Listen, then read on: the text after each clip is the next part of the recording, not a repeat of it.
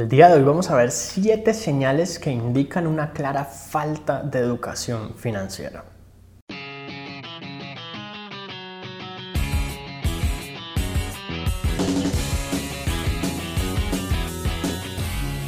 Muy bien, la primera señal de falta de educación financiera es no hacer presupuestos, no saber exactamente cuántos son los gastos mensuales, cuánto se te va a ir en unas vacaciones, cuánto te vas a gastar en cierta cantidad de productos o deseos que no son necesidades realmente en el año.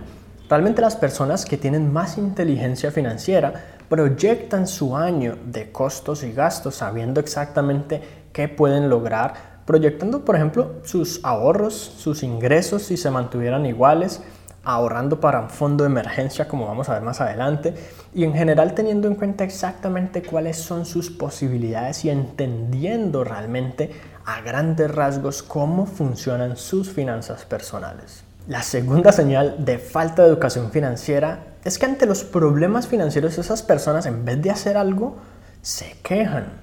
En vez de conseguir un empleo diferente, se quejan del actual, se quejan de su jefe, se quejan de sus compañeros, se quejan de la situación, se quejan del gobierno.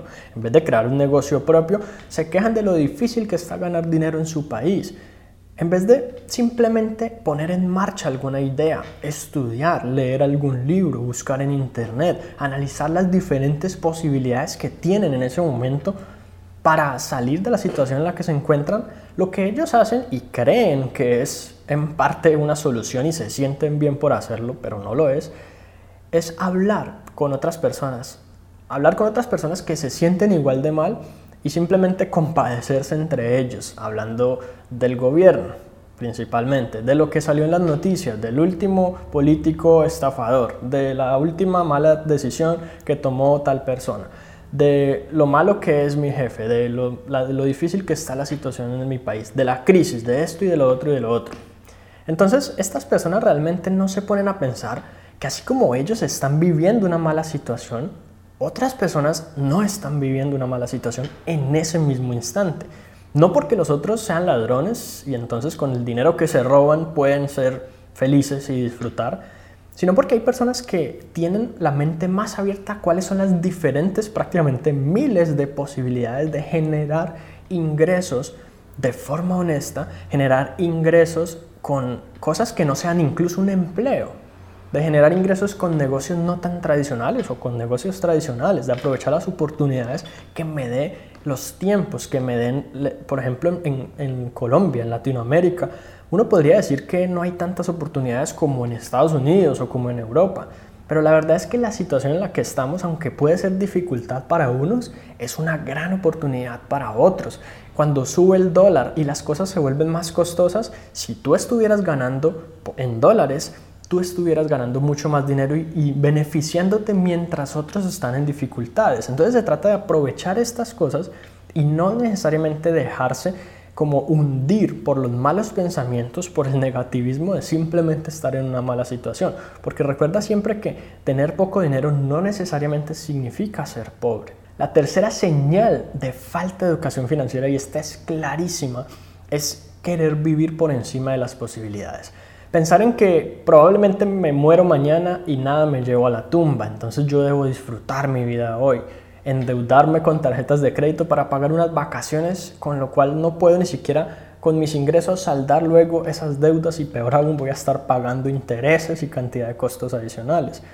Comprarme el último, el último teléfono o zapatos de 400 dólares o la mejor ropa, entre comillas, cuando hablamos de ropa súper costosa, simplemente porque yo siento que me lo merezco.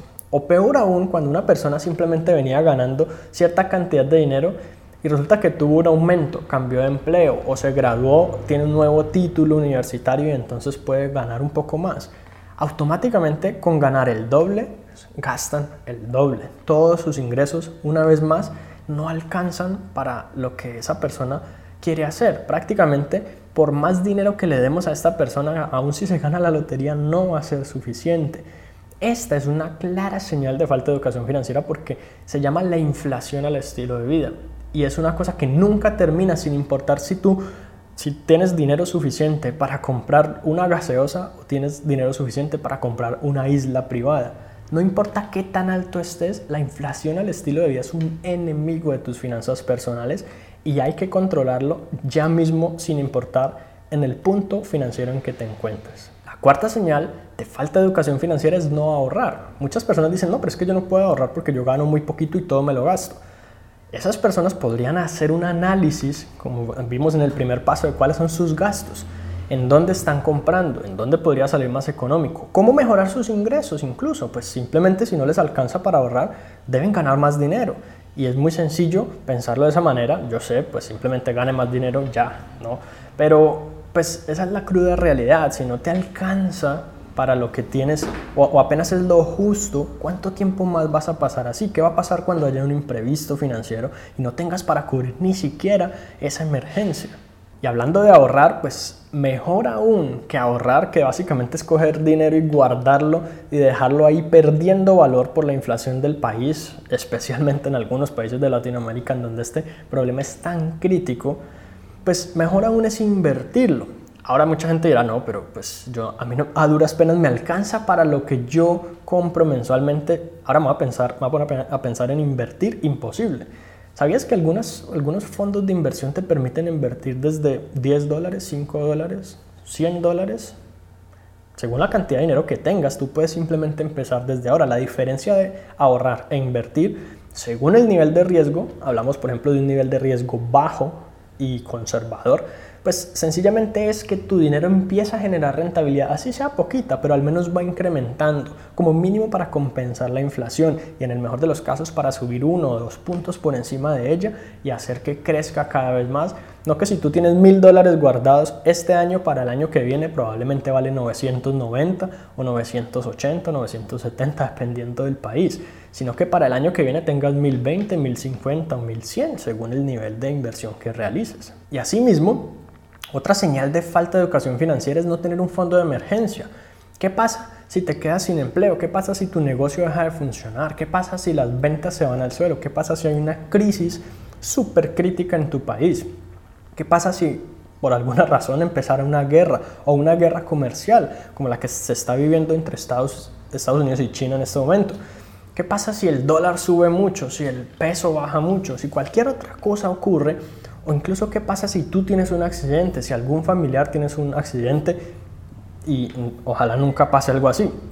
Pero si ocurre, ¿de dónde vamos a tener el dinero? ¿Vamos a endeudarnos para ello? ¿Vamos a conseguirlo de alguna fuente que realmente después nos deje en peores problemas financieros? Cada persona, sin importar su situación, tiene que comprometerse consigo mismo con guardar alguna especie de parte de su ingreso para un fondo de emergencia. La sexta señal de falta de educación financiera es no tener metas financieras específicas. Las personas inteligentes financieramente saben exactamente qué es lo que quieren lograr en el año, en el semestre y probablemente en el mes, con lo cual saben qué cosas van a hacer cada semana y tienen claro entonces los objetivos de cada día. Esto, a pesar de que parezca súper difícil, súper complicado, o como tan cuadriculado y estructurado de que es imposible que yo sepa qué voy a estar haciendo el próximo octubre o mayo. La verdad es que no tiene que ser, no tiene que ser tan estricto, pero sí tiene que ser claro. Sí tiene, tengo que yo tener, por ejemplo, en cuenta cuánto quiero ganar este año. Si es el doble de lo que gané el año pasado, entonces yo sé que ciertas cosas deben cambiar, ciertas cosas deben mejorar o debo obtener ingresos extra por fuera de los que ya tengo o debo dejar de hacer ciertas cosas que me están costando mucho esfuerzo y mucho tiempo y no me están produciendo dinero, entre otras cosas. Pero no tener ni siquiera claro cuáles son mis metas, así yo no sepa cómo lograrlas, es muy complicado y prácticamente es imposible lograr mejorar en el aspecto financiero sin esta parte. Yo debo empezar primero por pensar en qué es lo que quiero conseguir a nivel financiero y de ahí empiezo a investigar maneras, a buscar formas, a ver quién ya está logrando las cosas que yo quiero y cómo lo está logrando, a buscar en internet, a leer en libros, a analizar otras empresas, a hacer lo que sea necesario para tratar de conseguir esas metas, pero primero yo debo tener mis metas claras. Conforme yo empiece a conseguir esos objetivos, Y a llegar cada vez más a esas metas que yo me planteo, yo me vuelvo mejor en saber cuáles son los objetivos que debo plantearme según los tiempos. Y la última señal de falta de educación financiera es sentirse mal cada que llega una factura. ¿Por qué las personas se sienten mal cuando les llega un cobro? Es como que en principio no, no lo esperaban, no lo tenían planeado, pero si ellos mismos fueron los que aceptaron pagar esa cosa mensualmente durante quién sabe cuánto tiempo. Es como que yo simplemente firmo un contrato y me sorprendo cuando tengo que cumplirlo. La verdad es que cuando yo tengo una factura mensual de un servicio es porque yo estoy disfrutando de algo que una empresa me está proveyendo. Si por lo menos pues simplemente me llega la factura del internet, yo nunca utilizo el internet, pues en vez de sentirme mal lo que tengo que hacer es cancelarlo.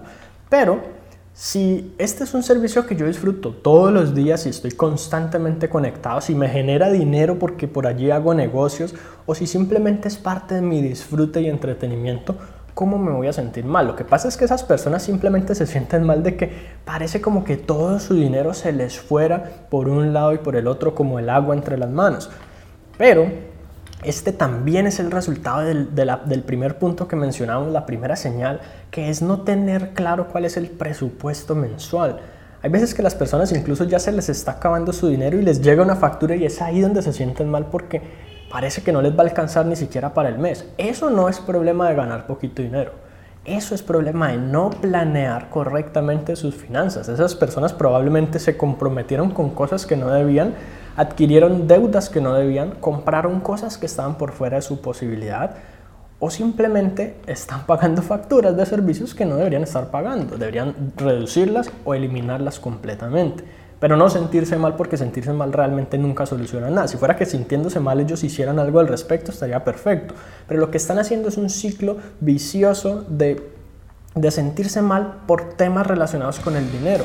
Y la verdad es que gastar el dinero puede convertirse en algo muy positivo si yo soy consciente de ello, si yo sé a qué lo, en qué lo distribuyo y cómo realmente estoy estratégicamente invirtiéndolo en lo que me interesa.